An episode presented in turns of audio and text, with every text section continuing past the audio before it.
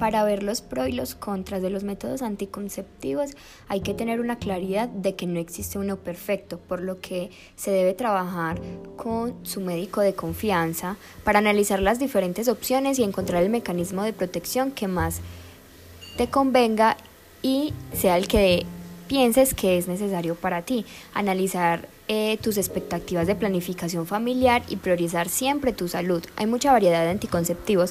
Entre los principales destacan las píldoras anticonceptivas orales, los implantes, las inyectables, los parches, los anillos vaginales y los dispositivos intrauterinos, los preservativos, la esterilización masculina y también la femenina. La, el método de la amenorrea de la lactancia, el coito interrumpido y métodos basados en el conocimiento de la fertilidad. Todos son válidos, pero no todos estos funcionan igual con todas las personas. Es por eso que se debe consultar al médico, respondiendo cada uno de estos a un grupo de ventajas y desventajas. Por esa razón hay que analizar bien y indagar a fondo cada uno y tener en cuenta cuál se asocia más a tu tipo de cuerpo y buscando una estabilidad a tu vida.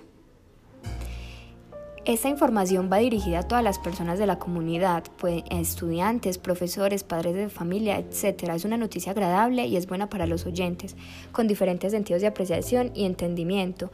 Esperamos que sea de una manera muy grata, que te asocies a esto y lo pongas en práctica.